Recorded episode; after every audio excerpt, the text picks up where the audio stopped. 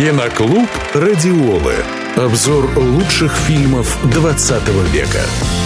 Здравствуйте, с вами Наталья Мороз. В этом выпуске я расскажу вам интересные факты из творческой биографии актрисы Бет Мидлер. Я слышу все, что думают женщины. Да, ну что ж, мистер Маршалл, я не занимаюсь нарушениями, связанными с воображением.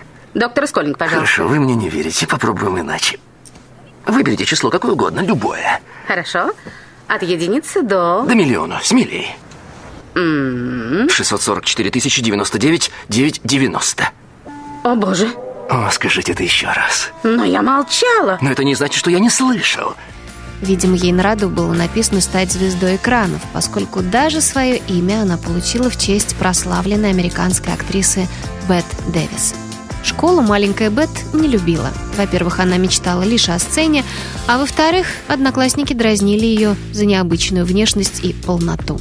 На киноэкране Мидлер дебютировала, будучи студенткой драматического факультета Гавайского университета.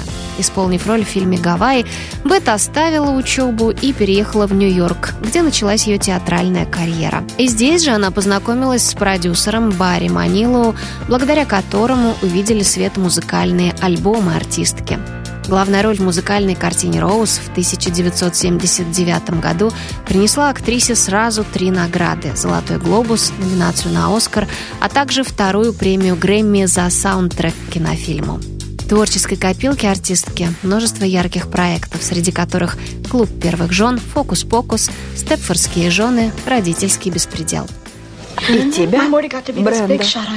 Морти сделала рекламную передачу на телевидении. Там-то все и случилось. В 20-ю годовщину нашей свадьбы. Не зря говорят, седина в голову без сребро. Как ее зовут? Шелли.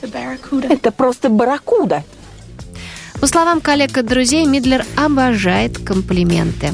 Назовите ее дивой, примадонной, красавицей, и можете считать, что вы завоевали расположение артистки. На то, что ее внешность далека от общепризнанных стандартов красоты, Бет всегда было наплевать. Киноклуб «Радиолы». Слушайте завтра в это же время на «Радиоле», а также на сайте радиола.ру.